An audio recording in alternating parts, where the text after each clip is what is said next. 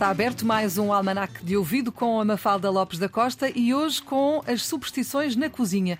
Confesso, Mafalda, bem-vinda mais uma vez à Antena 1. Obrigada. Que desconheço estas superstições, eventualmente uma ou outra, mas parece que há muitas, não é? Há imensas. Por exemplo? Porque, como quase todas as artes, a arte da culinária também tem as suas superstições.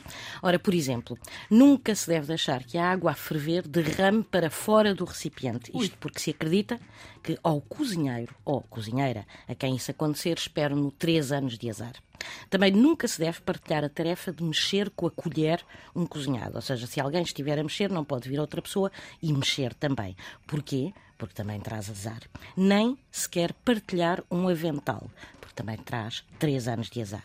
E também porque isso atrai a discussão entre as pessoas que partilharem o dito avental. Também se diz que nunca se deve mexer com a colher de pau no sentido inverso dos ponteiros do relógio. E quando se está a cozinhar algo, algum prato, nunca se deve inverter o sentido em que se começou a mexer com a colher.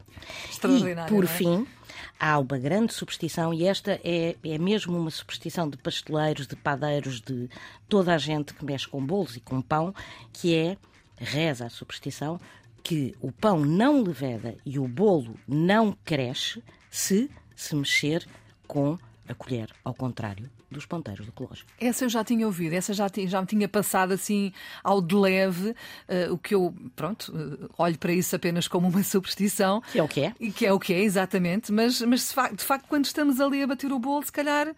Eh, Não convém. Nós pensamos nisso e depois não andamos para trás, mas isso é válido não só para os bolos como para tudo o resto. Para tudo o resto. Muito bem, obrigada. Mafalda Lopes da Costa é assim o almanac de ouvido todos os dias a esta hora na Antena 1. Fica disponível também para ouvir quando quiser na RTP Play.